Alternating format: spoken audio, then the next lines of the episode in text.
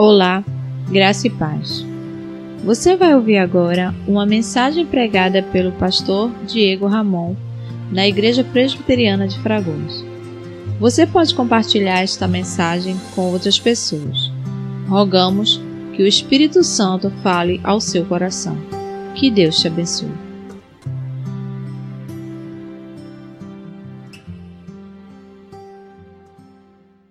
Meus queridos, nesse instante, Vamos abrir as nossas Bíblias no livro do Apocalipse, no capítulo 5. Apocalipse, capítulo 5, é o texto da nossa meditação nesta noite.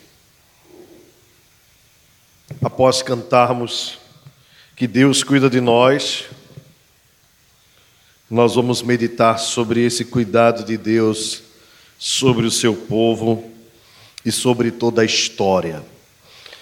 Importante que eu e você jamais nos esqueçamos disso. Que Deus cuida da história. Ele decretou e ele fará cumprir todos os seus desígnios, todos os seus propósitos, todos os seus planos. Nenhum plano de Deus será frustrado. Tenha certeza disso. Apocalipse capítulo 5 diz assim a Escritura Sagrada: Vi na mão direita daquele que estava sentado num trono um livro escrito por dentro e por fora, de todo selado com sete selos. Vi também um anjo forte que proclamava em grande voz: Quem é digno de abrir o livro e de lhe desatar os selos? Ora, nem no céu, nem sobre a terra, nem debaixo da terra, ninguém podia abrir o livro, nem mesmo olhar para ele.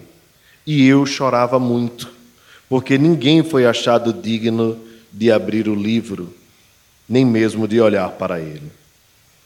Todavia, um dos anciãos me disse: Não chores, eis que o leão da tribo de Judá, a raiz de Davi, venceu para abrir o livro e os seus sete selos.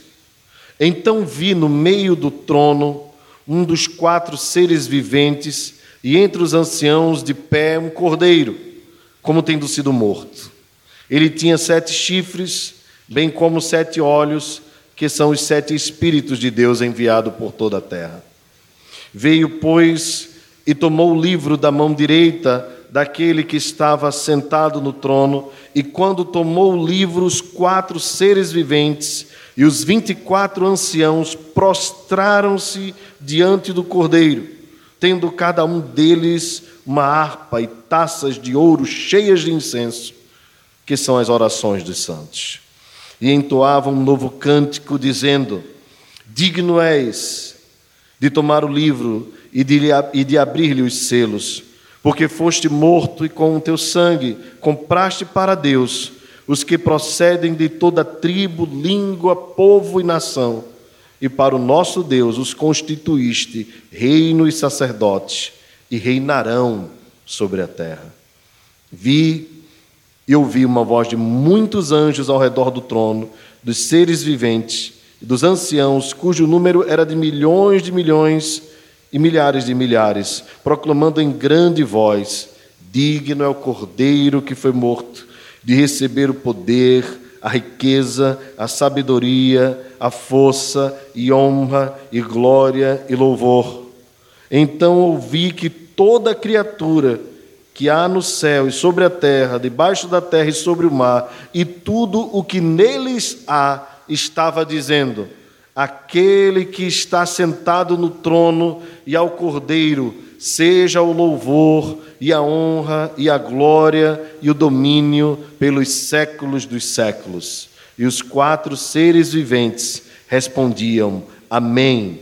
Também os anciãos prostraram-se e adoraram. Querido Senhor, nós somos muito gratos a Ti, Pai, por termos a Tua palavra em nossa própria língua, por termos liberdade de possuí-la, de adquiri-la em nossa própria casa, por termos a possibilidade de andarmos com ela nas ruas, por podermos abri-la e expô-la publicamente, sem nenhuma interferência. Nós te louvamos pela liberdade que tem nos dado em nosso país. Queremos te pedir por aquelas nações que não têm as Escrituras traduzidas para as suas próprias línguas. E também te pedimos que tu estejas a levantar tradutores dedicados, a fim de que todos os povos conheçam a tua lei. Quanto a nós, Senhor, nos cai uma responsabilidade tremenda de sermos não apenas ouvintes desta palavra, mas praticantes dela. Ó Deus, como precisamos do Teu Espírito Santo. Por isso rogamos que Tu nos ilumine os olhos, que Tu nos motive, mas ao mesmo tempo nós queremos assumir diante do Senhor a nossa parte nesse papel tão importante de desenvolvermos a nossa salvação com temor e tremor, sendo obedientes à Tua voz. Fala conosco nesta noite, Senhor. Em nome de Jesus te rogamos. Amém. Meus irmãos, quando nós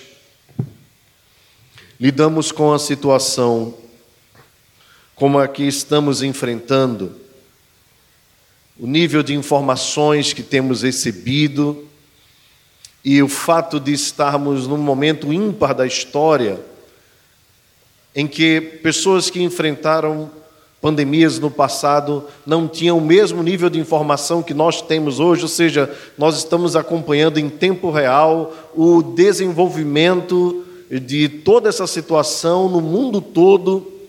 E hoje a nossa preocupação é com o excesso de informações que antigamente os nossos antepassados não tinham esse problema. Na verdade, lhes faltava muita informação. Hoje nós temos o problema do excesso dela.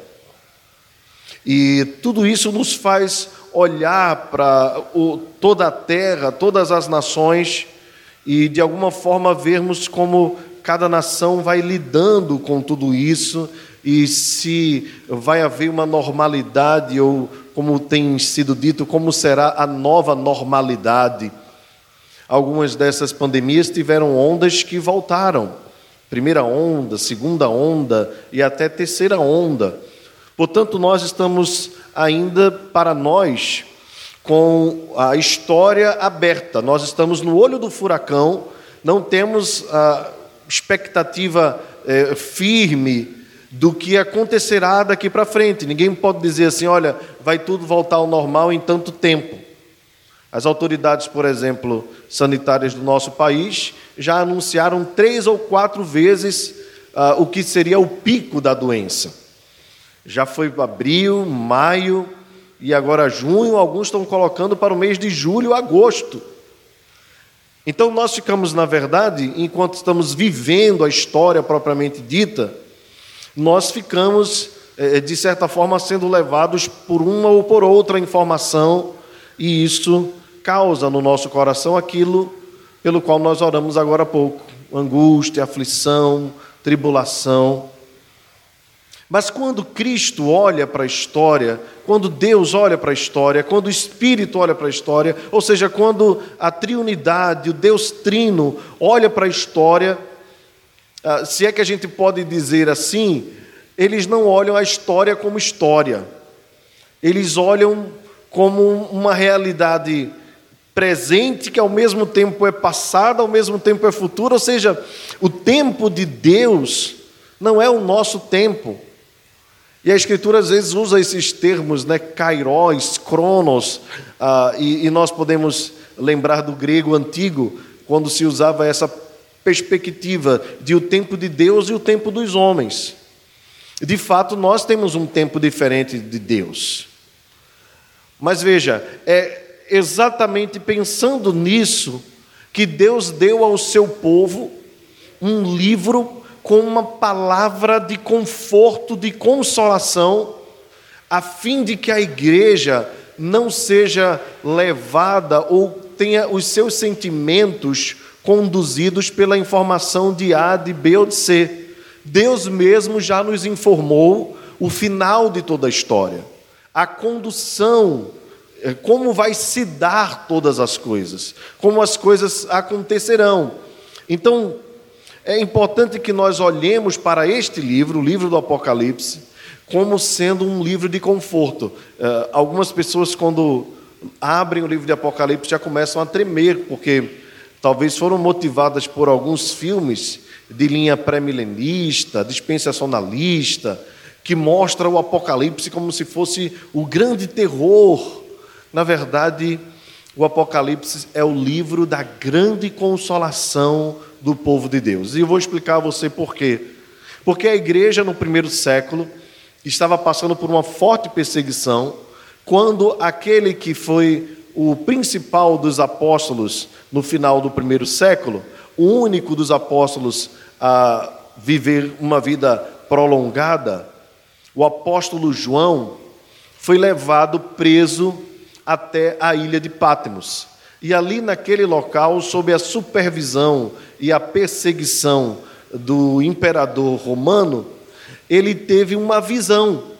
Deus lhe fez perceber e conhecer, nós não sabemos especificamente ah, como foi essa experiência de João, se ele de repente estava dormindo e foi tomado, mas a, a Escritura nos diz claramente que ele viu ele teve a revelação, o véu lhe foi tirado do rosto para conhecer a história e o final de todas as coisas.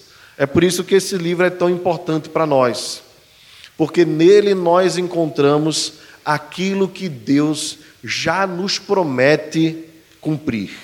E o que ele nos promete é a vitória de Cristo e a vitória da igreja de Cristo. Isso somente já nos seria suficiente para nós caminharmos triunfantemente, sem medo, sem temor, sem angústia e deixando de lado toda aflição, toda ansiedade, porque o que significa é que, independentemente de pestes, de guerras, rumores de guerras, terremotos, pandemias, ou seja lá quais forem os sinais, escatológicos, apocalípticos, há uma certeza que recai sobre a vida da igreja: o povo de Deus será vitorioso. E é essa palavra que João recebe do Senhor. Ele vê a Cristo glorificado, Cristo envia a igreja, as sete igrejas da Ásia Menor, as conhecidas igrejas do Apocalipse as sete igrejas, palavras de exortação, de conforto, de consolação, e sempre com aquela perspectiva: sejam apenas fiéis, e vocês receberão a premiação do Senhor, a coroa da vida. Depois das cartas, João tem uma visão sobre o trono de Deus. E depois da visão do trono, da grandeza, da autoridade de Deus, João então tem a visão do livro selado com os sete selos. Esse livro ah, traz consigo algo especial. Ele é o livro da história de tudo. É o livro ah, que nós não temos condições de escrever, mas que Deus mesmo escreveu e que está selado com sete selos, o que significa, irmãos, que ah, nada da história pode ser mudado. Nada, absolutamente nada. Tudo já foi planejado, tudo já foi decretado por Deus e homem nenhum é digno sequer de abrir este livro, nem mesmo de olhar para ele. Observe então que nessa visão, João vê na mão direita daquele que estava sentado no trono este livro. A mão direita é a mão da força. Esse é um, um, significado, um simbolismo importante em toda a Escritura, tanto do Antigo Testamento quanto no livro de Apocalipse, que é um livro extremamente simbólico. Ah, então, João viu na mão direita de Deus um livro escrito por dentro e por fora, selado com sete selos. Né? O, o, o, número 7 também traz consigo um simbolismo importante, é conhecido como o número da perfeição, ou seja, a história perfeitamente escrita. ah, por dentro e por fora, traz a ideia de que é uma história longa. Então, entenda isso: é a história de toda a humanidade no controle e nas mãos de Deus, assentado no seu trono, na sua mão da força, a mão direita. João também viu, acompanhe comigo ainda com a sua Bíblia aberta, Apocalipse capítulo 5, verso 2. Um anjo forte que proclamava em grande voz: Quem é digno de abrir o livro e lhe desatar os selos? Observe que é, aqui ele dá duas características do anjo, né? É um anjo forte e é um anjo que clamava em grande voz. Quem vai então abrir o livro? O verso 3 responde, porque João mesmo viu que ninguém era digno de abrir o livro, nem mesmo de olhar, nem no céu, nem sobre a terra, nem debaixo da terra. Aqui é a ideia da totalidade, a, a linguagem é simbólica, ao mesmo tempo tem um, um, um ar poético no texto. Ah, e a poesia não quer, de forma alguma, tirar a, a, a maneira direta como Deus quer falar com o povo, pelo contrário. Aqui o que fica claro é que ninguém, absolutamente ninguém, homens, anjos, animais, criatura, por mais força que tenha, por mais beleza que tenha, por maior que seja o seu esplendor, tem dignidade de olhar, nem mesmo olhar, muito menos abrir o livro. Os poderosos da terra, aqueles que já haviam morrido, cujos corpos estavam ah, debaixo da terra, ou aqueles que tinham seus corpos no mar. Pense nas pessoas mais poderosas, naquilo que você encontra ah, na história de mais forte, terremotos, maremotos, o sol, a lua, seja lá o que você considera, nenhuma criatura, ninguém era digno de abrir o livro. E João diz: E eu chorava muito, porque ninguém foi achado digno de abrir o livro, nem mesmo olhar para ele. Então João é consolado por um dos anciãos que diz: Não chores. Meus irmãos, essa palavra aqui é uma palavra muito forte, porque é, o anjo, o ancião, percebe a ideia de ancião aqui, a ideia da sabedoria, percebe a, a, o desejo de João de ver, eh, por fim, a história sendo a, colocada nas mãos de alguém digno de resolver tudo. Então o anjo o consola e lhe diz: O leão da tribo de Judá, a raiz de Davi, venceu. Venceu para abrir o livro e os seus sete selos. Quem é esse? Quem é o leão da tribo de Judá? É algo importante nós entendermos. Cada tribo de Israel tinha uma bandeira e tinha um símbolo na sua bandeira. E a bandeira da tribo de Judá era um leão.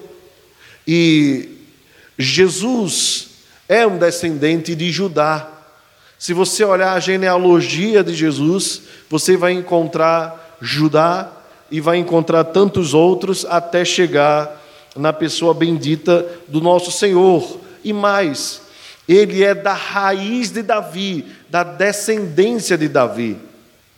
Ele é a própria raiz de Davi. Interessante isso aqui, irmãos, porque Davi vem antes de Jesus. Mas a verdade é que Jesus é a própria raiz de Davi. Ele venceu e é digno de abrir o livro. Jesus venceu como, irmãos? Ele venceu cumprindo todo o desígnio de Deus, toda a missão de Deus que foi dada para ele. A Bíblia diz lá no Evangelho de João que os homens amaram mais as trevas do que a luz, mas que Deus enviou o seu Filho para morrer pelos nossos pecados, fazendo a remissão, a nossa redenção. Lembra que quando Jesus, depois de ter sido batizado, passou um tempo no deserto, numa quarentena, sendo tentado por Satanás, e Jesus resistiu aquilo ali. Lembra que Jesus, durante todos os momentos em que esteve aqui, foi tentado pelo diabo e até mesmo pelas pessoas que estavam próximas a ele e às vezes pela multidão. Mesmo assim, ele permaneceu firme e fiel. Lembra que Jesus, quando estava próximo ao Getsemane, naquele momento em que ele, angustiado, chegou a suar sangue, foi ali tentado a desistir de tudo, mas ele foi fiel até o fim. Lembram-se quando Jesus foi colocado na presença das autoridades romanas, Pilatos, Herodes, e naqueles momentos em que ele estava sofrendo, angustiado, foi-lhe dada a oportunidade de negar quem ele era e a sua missão para que pudesse ter a sua liberdade. E ainda assim ele foi fiel até o final. Lembram que na cruz disseram a ele: Tu não és o Senhor, tu não és o Rei, salva-te a ti mesmo, desce deste lugar. E tendo ele total condição por ser Deus e descer, ele preferiu sofrer até a morte morte de cruz. O que parecia ser derrota para o mundo, na verdade, era a vitória de Jesus. Jesus estava vencendo e vitorioso até o final, ele cumpriu todo o juízo de Deus. E ali, como diz o apóstolo Paulo, despojando principados e potestades, ele riscou, rasgou a cédula que constava contra nós e nos condenava, cravou-a na cruz e nos deu total liberdade. Ele nos tirou do império das trevas e nos transportou para o reino do Filho do seu amor. A verdade é que quando os homens levantaram aquela cruz, eles estavam atraindo para si para Jesus, na verdade, gente de toda raça, povo, tribo, língua e nação. Jesus é o Rei vitorioso. O inferno foi derrotado, Satanás foi derrotado, a morte foi derrotada.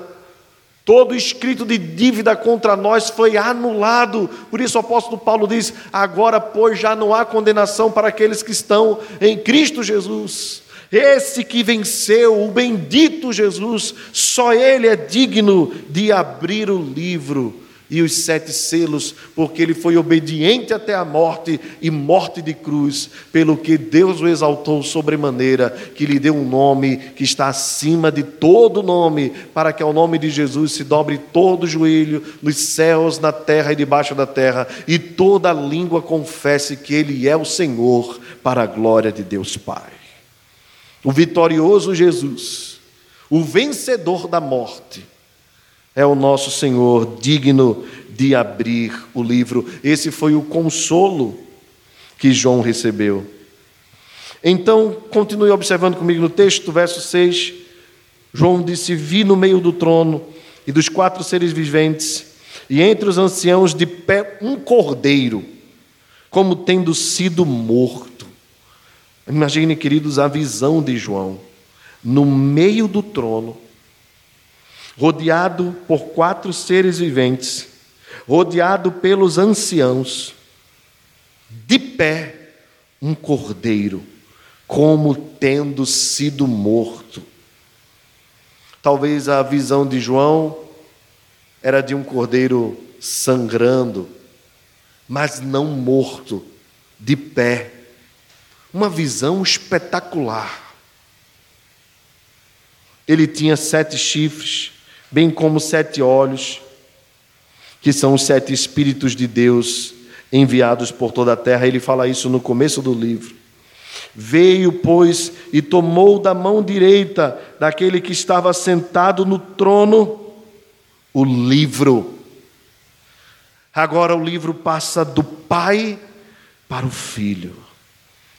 E quando tomou o livro, os quatro seres viventes, os 24 anciãos, prostraram-se diante do cordeiro. Observe, ninguém era digno de abrir o livro, nem mesmo de olhar. Mas Jesus pega o livro e quando ele toma o livro na sua mão, todos se prostram diante dele. Cada um deles tinha uma harpa, taças de ouros, cheias de incenso. E aqui, irmãos, uma das partes mais lindas do texto do livro de Apocalipse. Eles tinham em suas mãos harpas, taças de ouro cheias de incenso, uma figura do Antigo Testamento. Esse incenso eram, na verdade, as orações dos santos.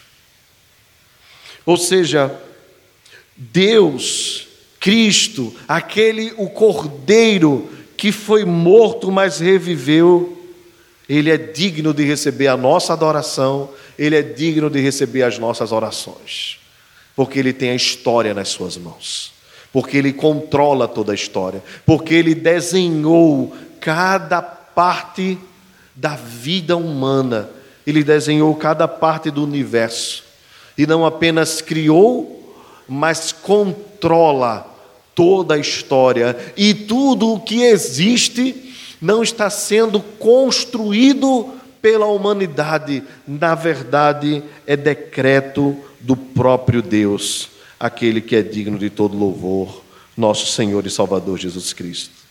Os quatro anciãos, os 24 anciãos, os quatro seres viventes, então entoaram um hino de louvor dizendo esta realidade. Observe o verso 9: Digno és de tomar o livro.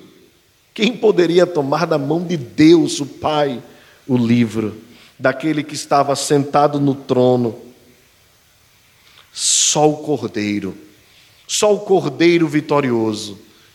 Meus queridos, essa figura do Cordeiro ela é tão importante para nós, cristãos, tão importante para nós que conseguimos observar o Antigo Testamento e o Novo Testamento.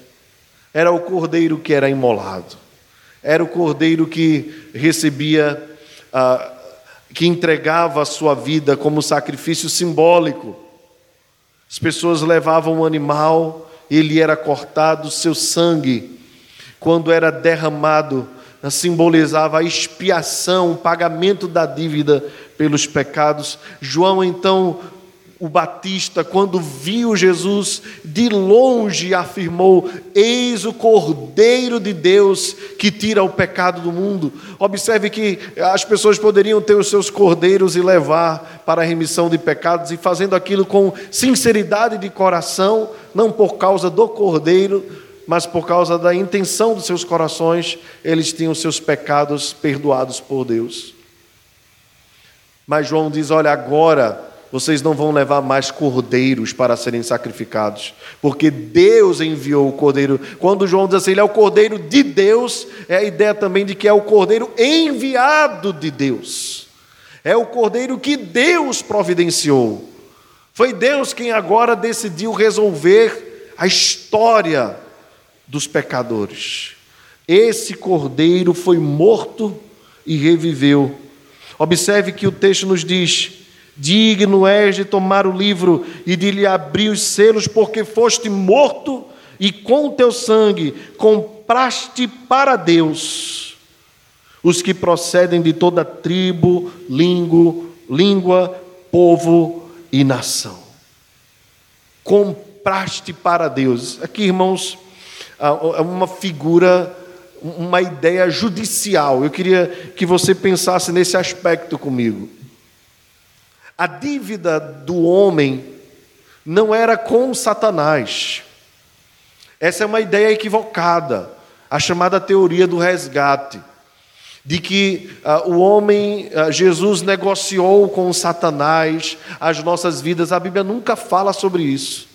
A verdade, a nossa crise, a nossa guerra, a, a, a nossa, o nosso litígio era com Deus.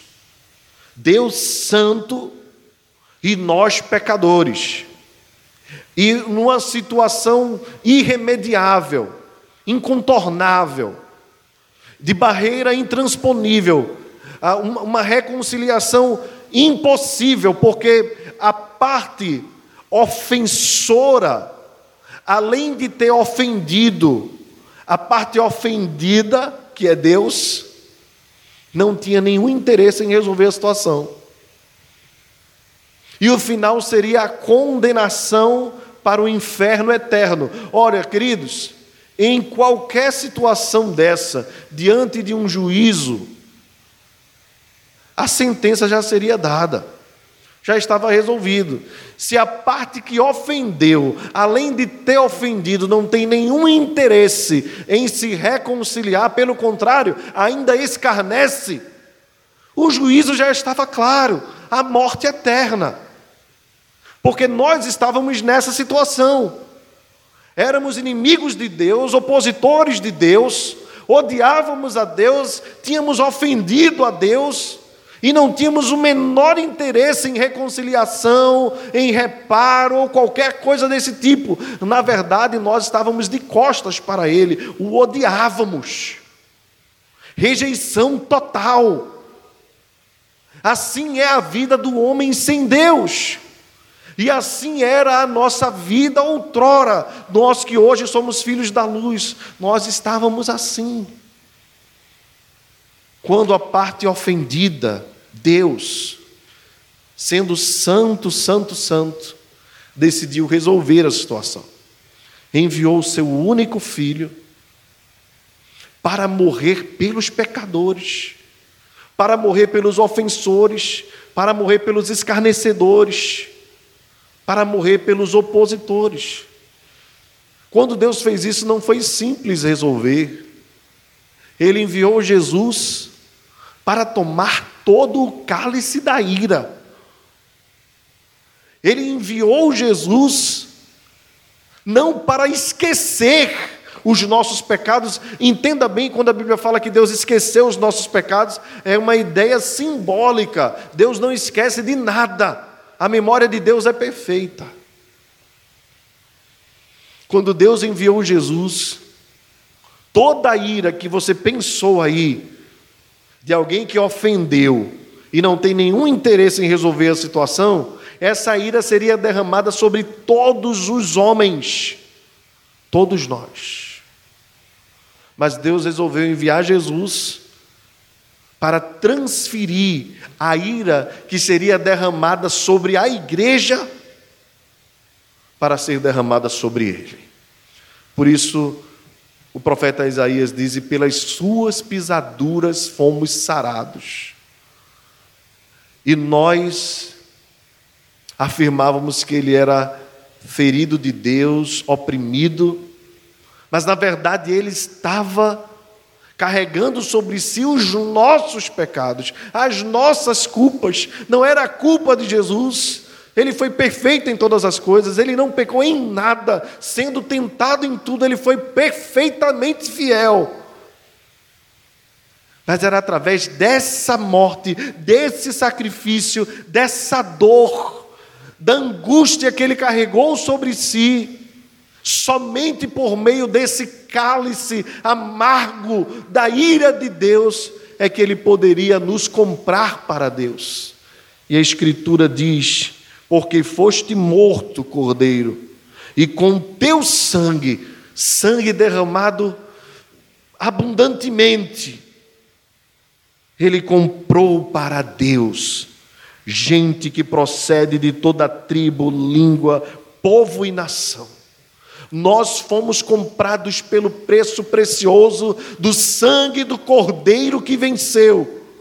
É por isso que João é consolado, porque esse Cordeiro que venceu todas as coisas, ele sim tem dignidade de tomar o livro nas mãos, de desatar os sete selos e de abri-lo, porque ele é vitorioso sobre todas as coisas.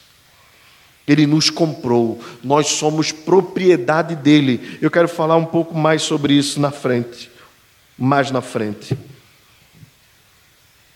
Observe que o texto diz: gente de toda tribo, povo, língua e nação. O que significa que Deus estabeleceu o seu reino sobre toda a terra. Que não haverá uma nação sequer que será esquecida por Deus, porque esta foi uma promessa que Deus fez a Abraão. Lá em Gênesis capítulo 10, em ti serão benditas todas as famílias da terra. E aqui nós vemos o cumprimento disto. Cordeiro digno, digno és de abrir o livro, porque foste morto e compraste para Deus gente de toda a terra. gente que fala língua diferente, um povo diferente, de etnia diferente, de tribos diferentes, porque às vezes num, num mesmo país, numa mesma cidade, existem tribos diferentes. Deus conquistou todos e mais, e nos constituiu reino e sacerdotes que reinarão sobre a terra. Somos reis e sacerdotes e um dia nós vamos julgar as nações e vamos reinar sobre a terra. Mas continue lendo o texto comigo, eu vou deixar algumas aplicações para o final da mensagem. Verso 11. João teve uma outra visão. Vi e ouvi voz de muitos anjos ao redor do trono, dos seres viventes, dos anciãos, cujo número era de milhões de milhões e de milhares de milhares. A linguagem simbólica aqui é para nos trazer a ideia clara.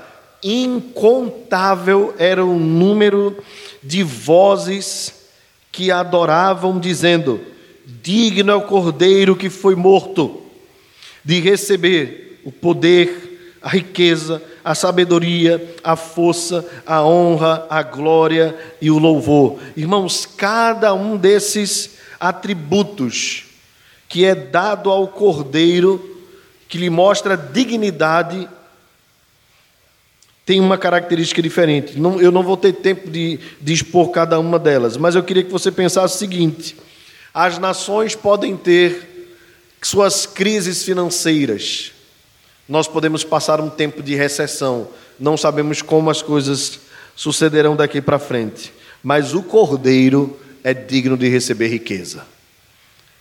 Nós não sabemos e os homens têm batido cabeça quanto ao que está acontecendo até nos nossos dias. Se você lembrar, há, algum, há uma semana, mas algumas semanas atrás, a Organização Mundial de Saúde, que era que é considerada aquele órgão supremo né, colocou aí um, uma condenação sobre a hidroxicloroquina e agora, na semana passada, declarou que vai continuar os estudos com o mesmo remédio. E aqueles que publicaram lá, na, já tiraram a publicação dos jornais principais, e talvez um remédio que poderia ter salvado vidas associado a outros componentes foi perdido e muitas vidas têm sido perdidas até hoje. Porque os homens, embora busquem a ciência, a Cristo pertence toda a sabedoria. Só Ele tem toda a sabedoria. Interessante é ver o discurso, a ciência condena, mas o que é a ciência? O que é a ciência? O que os homens têm para poder afirmar com, com, com com tanta resolução. A ciência, na verdade, para nós é algo dinâmico. É só nós observarmos a história, até coisas simples, por exemplo. Há algum tempo se condenava a comer ovo, hoje se diz que ovo é bom para ser comido. Não é verdade? Ou você não lembra quando sua mãe dizia assim: meu filho, cuidado com o sereno, a gente não sabe se sereno existe ou não existe. Então, tem coisas que, que a gente afirma assim com tanta convicção e depois de um tempo a gente descobre que aquilo ali não era como deveria ser. Tem várias outras coisas aqui. Às vezes, coisas que eram tripudiadas, assim, porque eles diziam que eram crendices populares, funcionam. Coisas que a vovó fazia, algum chá para alguma coisa, e, e, e, e às vezes os cientistas fazem, desdenham daquilo ali, depois de um tempo se descobre que aquilo era bom. Veja, queridos, nós vamos construindo a ideia, Deus não. Deus sabe o que é o melhor, porque a Ele pertence toda a sabedoria. Tem mais. Ele é digno de receber todo o louvor. A gente costuma elogiar as pessoas por aquilo que elas fazem. Mas só Jesus, de fato, é digno de receber todo o louvor, porque ninguém é como Ele. Ele é o maior de todos. Ele é o melhor em todas as áreas, em todos os aspectos, Ele é o melhor de tudo. Ele é o melhor amigo, ele é o melhor pai, ele é o melhor irmão, ele foi o melhor e é o melhor filho. Ninguém cuidou da mãe como ele. Ele é o melhor em tudo. Então, porque ele é digno? Porque ele é o melhor. Ninguém é como Jesus. Você pode procurar por todos os lugares. Ninguém foi e ninguém é como Jesus. A Ele seja o louvor, todo elogio seja dado somente a Ele. Então o texto diz no verso 13: Então ouvi que toda criatura que há no céu e sobre a terra, debaixo da terra e sobre o mar, observe tudo que existe. Essa foi a visão que João teve. Estava proclamando e dizendo: Aquele que está sentado no trono e ao Cordeiro, seja o louvor e a honra e a glória e o domínio. Observem, queridos, o domínio, guarde bem essa palavra, pelos séculos dos séculos. Ou seja, os homens podem receber louvor por um tempo, honra por um tempo, até glória por um tempo, e podem ter domínio de alguma coisa por um tempo. Mas o Cordeiro, que é vitorioso, recebe tudo isso pelos séculos dos séculos. E todos, seres viventes, os quatro, os anciãos, dizem amém e adoram a esse Cordeiro. Meus queridos, que lições práticas, que aplicações nós podemos tirar destas palavras do livro de Apocalipse nesta noite? A primeira coisa que eu queria dizer a você, assim como disse no início, é que eu e você precisamos, a partir desse texto, receber do Espírito Santo consolo suficiente para não sermos tomados pelas angústias e pelas aflições desta vida. Nem mesmo a pandemia do novo coronavírus tem o direito de tirar paz que excede todo entendimento das nossas almas e dos nossos corações. Porque a história, a história não é maior do que a mão direita do nosso Deus. A história não é mais forte e não pode fugir da, da mão do Cordeiro que domina todas as coisas. Por isso, meus irmãos, ainda que nós sejamos tentados pelo excesso de informações ou pela anormalidade dos nossos dias, a sucumbirmos, a, a, a esmorecermos nas tristezas por vermos tanta coisa acontecendo. Esse texto aqui nos confronta a nós vivermos ah, debaixo da soberania de Deus e descansarmos nessa soberania. Sabermos que Ele tem a história nas mãos nos conforta, porque a, acima de tudo Ele é o nosso Deus, Ele é o nosso Pai, Ele cuida de nós. Toda a história Ele decretou, Ele coordenou, Ele planejou para a nossa felicidade e para a Sua glória ou para a sua glória e para a nossa felicidade. Mas as duas coisas andam tão juntas, porque a igreja é para Deus tão preciosa, que tudo que ele faz, tudo que ele move, ele move para o seu louvor e para a sua glória e para o benefício da sua igreja. Porque a vitória da igreja é a vitória de Cristo. E a vitória de Cristo é a vitória da igreja. Sabe, é, é como um casamento. Num casamento não pode haver individualidade. Tudo que beneficia um alegra o outro. Da mesma forma, irmãos, o casamento entre a Santíssima Trindade e a igreja é tão tremendo, tão maravilhoso, que a glória de Cristo é a felicidade da igreja. Portanto, nós precisamos ter ah, o descanso das nossas almas, garantidos por esta palavra. Deus tem a história nas mãos e Ele está sentado num trono. Ou seja, a visão de João é tão clara, ele está coordenando tudo. Não está fora de controle, não. Ah, mas o vírus é invisível, para Deus não é.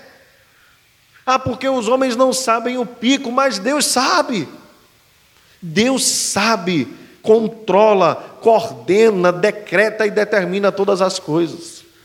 Ele não é pego de surpresa, como acreditam os teólogos do teísmo aberto.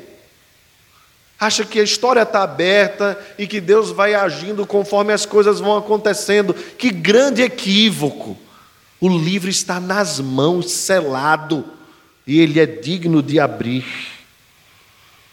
Eu queria também que você fosse consolado, como João foi consolado, na certeza de que Deus está no controle de todas as coisas e que você já receba essa palavra. Não chores, não se atemorize, não se turbe o vosso coração, não ande angustiado da sua alma, porque Deus cuida de você, Deus vela por você, Deus zela pela tua vida. Ele venceu o cordeiro, essa é a garantia. A garantia que nós temos de que nós estamos incluídos na história, de que tudo isso que acontece tem a ver com as nossas próprias vidas, é porque um cordeiro de Deus que tira o pecado do mundo venceu é digno de abrir o livro, de desatar os sete selos, de resolver de uma vez por todas, de encerrar toda a história, e ele nos comprou. Ele nos comprou para nós fazermos parte do seu reino. Agora veja que coisa maravilhosa. Lembra do juízo, do tribunal? Nós éramos os ofensores, os opositores, os escarnecedores, aqueles que rejeitavam a Deus, além de termos o ofendido.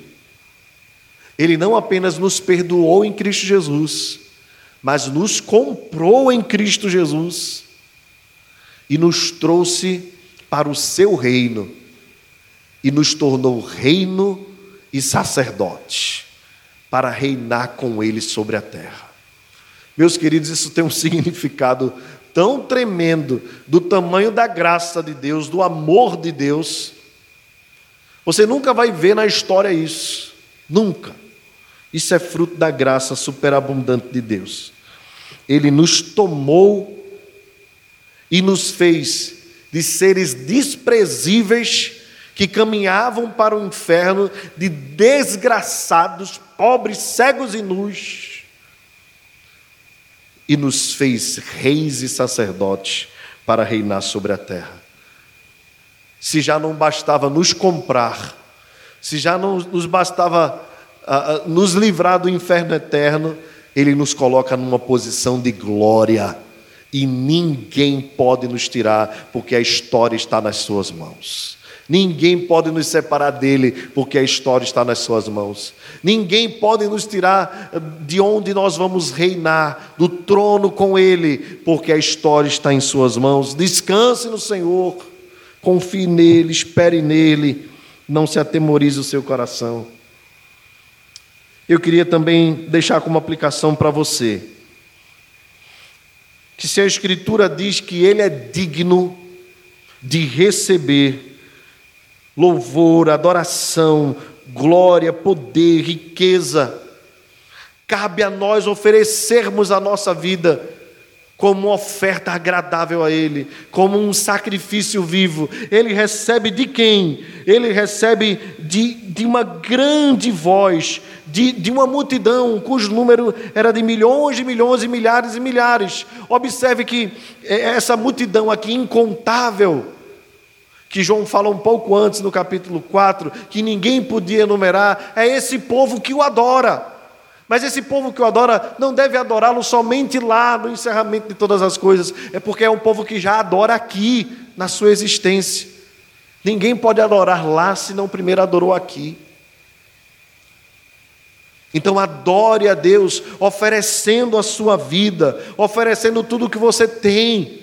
Os seus recursos são do Senhor os seus lábios são do Senhor. faça com que você dedique a sua vida, observe quando o texto diz assim: força. Tem tudo a ver com aquilo que Jesus falou sobre os mandamentos. Amar a Deus de todo o teu coração, de toda a tua alma, com toda a tua força, com todo o teu entendimento. Força significa isso aqui, irmãos, olha, suor. Deus, Cristo, Espírito, a Santíssima Trindade é digna de receber o nosso esforço físico. Nós não podemos ser preguiçosos para Deus. Na verdade, nós temos que nos esforçar, nos dedicar ao máximo. Como o apóstolo Paulo entregou a sua própria vida. E muitas vezes foi esmurrado, açoitado, como o próprio Cristo entregou a sua própria vida. Nós não podemos medir esforços quando as coisas são para Deus, porque Ele é digno de receber força.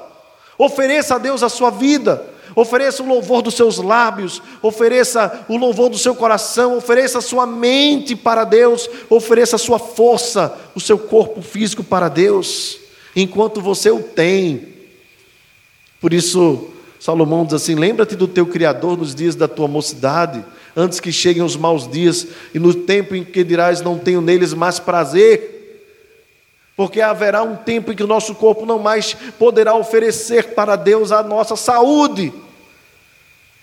Mas deixa eu te dizer uma coisa: a nossa vida, seja como for, seja o que nós tivermos sofrendo no nosso corpo, se nós formos fiéis a Deus, nós vamos oferecê-la a Ele até o final. Eu queria lembrar você dois exemplos, dois exemplos. Louva a Deus pela vida do reverendo Sérgio Lira. Quem conhece a história dele sabe bem. Pouco mais de 35 anos, um acidente gravíssimo, fez um homem saudável fisicamente, quase à morte, depois viver numa cadeira de rodas.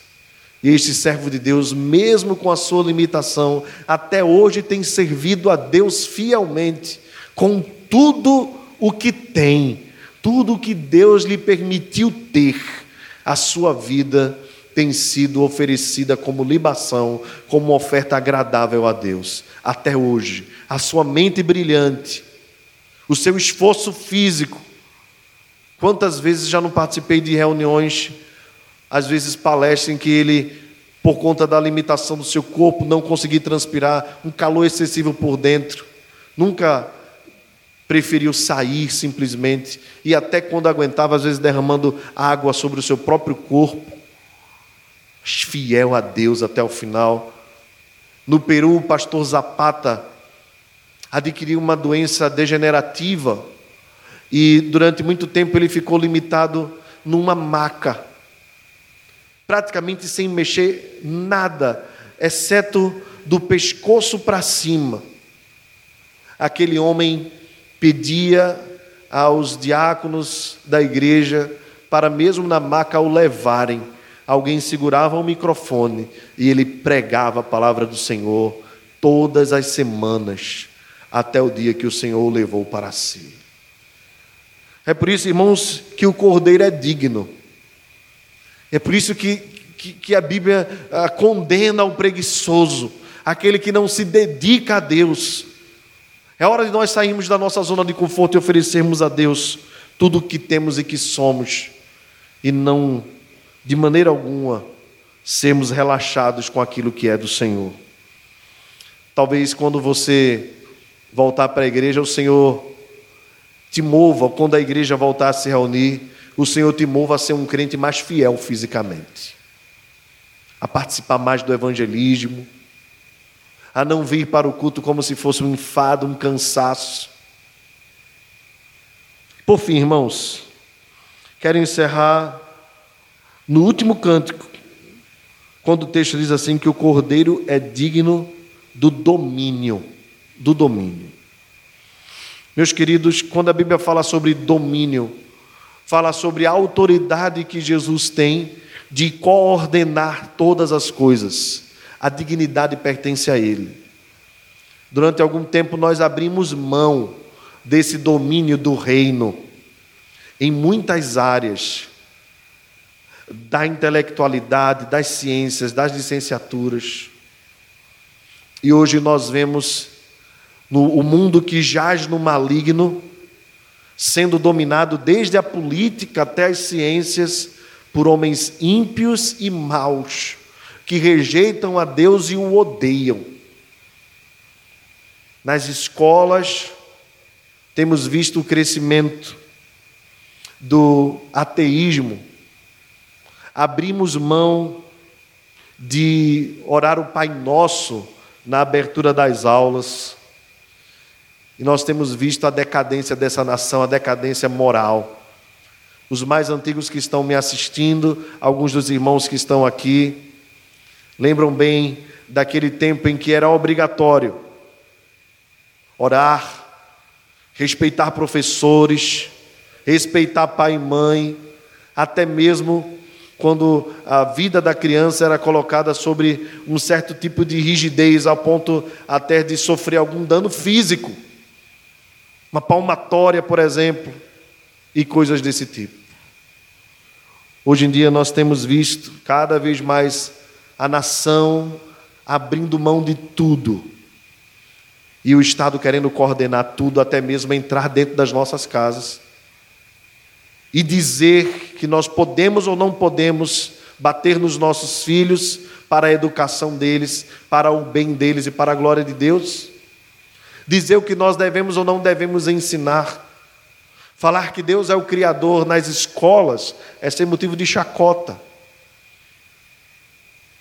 E nós, ao invés de nos impormos como cristãos e reconhecermos e declararmos o domínio de Cristo sobre tudo, nós estamos deixando Satanás dominar por meio das suas ideologias malignas e temos visto a decadência desse país. Eu queria só citar para você a decadência política, por exemplo. Durante muito tempo, a igreja abriu mão de se envolver com a política, de falar sobre política, de se posicionar politicamente. Timidamente, a igreja declara que é a consciência do Estado, mas se quer calar pastores, se quer calar homens de Deus, para que eles não se posicionem, porque quanto mais covardes como cristãos nós formos, maior o domínio de Satanás sobre a área que controla todos os passos das nossas vidas nesta nação. É hora de nós, como igreja do Senhor, nos posicionarmos sim com boa base de informação, com boa pesquisa, com um bom olhar histórico, mas nós não podemos abrir mão de termos bons candidatos cristãos para assumirem cargos importantes nessa nação, pois a nós, juntamente com Cristo, foi dado domínio sobre todas as coisas. Nós não acreditamos que teremos o céu aqui na terra mas nós temos a certeza que nos foi dada a ordem de nós anunciarmos Cristo e os valores de Cristo a toda criatura no céu e na terra, toda, toda criatura na terra. Irmos por todos os cantos, levando os princípios da palavra de Deus. Você não pode abrir mão do seu domínio. Deixa eu dizer uma coisa para você: não abra mão sobre o domínio de Cristo no teu lar. Não abra mão sobre o domínio de Cristo na tua vida, nos lugares em que você frequenta. Não abra mão do domínio de Cristo na tua faculdade. Não abra mão. Lute, seja um guerreiro do Senhor. Os princípios de Deus vão muito mais além do que aquilo que nós achamos e acreditamos como a ideia de espiritual e secular. Ah, não, a minha vida na igreja é espiritual. Eu não envolvo política com religião. A verdade é que a, a religião deles tem se envolvido na política que mexe com a nossa vida e até mesmo com a nossa fé. É hora de nós, como igreja do Senhor, sermos mais ousados e não permitirmos isso, anunciando a mensagem do Evangelho, do Rei que é poderoso e que é vitorioso sobre todas as coisas. A Ele seja a glória, o louvor e o domínio pelos séculos dos séculos. Meus irmãos, que Deus nos abençoe, que Ele nos console, que Ele nos conforte, que Ele nos constranja e que nós tenhamos a certeza absoluta em todas as coisas. Ele continua reinando, continua sendo soberano e a nossa vida não está ao léu, não está ao acaso. Pelo contrário, Ele é digno, digno de receber honra, glória, poder, riqueza, domínio, força, sabedoria e majestade pelos séculos dos séculos. Amém. Vamos orar mais uma vez. Senhor, recebe de nós, a tua igreja, louvor, adoração e honra, porque tu és soberano, criador e mantenedor de todas as coisas. Obrigado, Senhor, porque tu compraste através do sangue precioso do teu filho Jesus as nossas vidas para reinarmos contigo, dando a ti toda a glória e todo o louvor. Ó Pai, a nossa vida temos plena convicção, está em tuas mãos. A história está em tuas mãos. A sabedoria pertence somente a ti, Senhor. E queremos te pedir, dá-nos ousadia para sermos proclamadores desta verdade. Que venhamos a dizer não ao pluralismo, ao pluralismo, que venhamos dizer não, Senhor, dentro das nossas casas, a valores que não te pertencem, que sejamos ousados, fiéis em todas as coisas, que rejeitemos as obras das trevas, pelo contrário, que andemos na luz para a glória do teu nome. Que isso seja na nossa vida no dia a dia, na educação e no cuidado das nossas famílias e na proclamação do Evangelho, que nós não venhamos abrir mão dos valores do teu reino onde nós estivermos, ainda que isso custe a nossa própria vida, ainda que isso custe a nossa própria felicidade terrena, a nossa tranquilidade e a nossa paz. Que nós venhamos a ser fiéis a Ti, pois Tu és a nossa paz, Tu és a nossa alegria, Tu és a nossa felicidade. Seja bendito o Teu nome, nós te adoramos em nome de Jesus. Amém.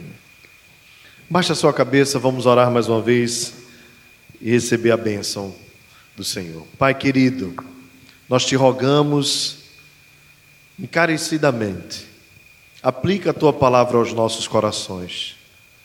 Somos tão fracos, tão limitados, incapazes de, sem a força do teu espírito, seguirmos qualquer passo da tua vontade. Mas temos a certeza, Senhor, que tu mesmo acharás um lugar especial em nosso coração para que essa mensagem seja guardada e que ela possa, ó Deus, produzir frutos nas nossas vidas a partir de hoje, de maneira que nós possamos te adorar nos nossos lares, sermos uma bênção no nosso ambiente de trabalho, nos lugares em que nós frequentamos, entre os nossos amigos, que nós proclamemos o teu domínio que ao voltarmos, Deus, ao culto público, possamos ser mais esforçados em sermos fiéis a Ti, na Tua obra, a darmos a Ti, Senhor, o louvor dos nossos lábios todos os dias, a descansarmos no Senhor quanto à história das nossas vidas e da humanidade, a não andarmos ansiosos por coisa alguma a não permitirmos que a angústia e a aflição tomem conta do nosso ser. Ó oh Deus, faz com que tudo isso se torne realidade em cada um de nós. Dá-nos uma semana abençoada, certamente debaixo do teu controle e do teu cuidado, pois nós confiamos em Ti, na Tua autoridade, na Tua glória, no Teu domínio e na Tua majestade. Recebe de nós o louvor em nome de Jesus. E que a graça do Senhor Jesus, o amor de Deus o Pai e a comunhão do Espírito Santo seja sobre nós e conosco permaneça agora e para todos sempre. Amém. Amém. Você acabou de ouvir uma mensagem pregada pelo pastor Diego Ramon na Igreja Presbiteriana de Fragoso. Compartilhe esta palavra com mais alguém Deus te abençoe e até a próxima.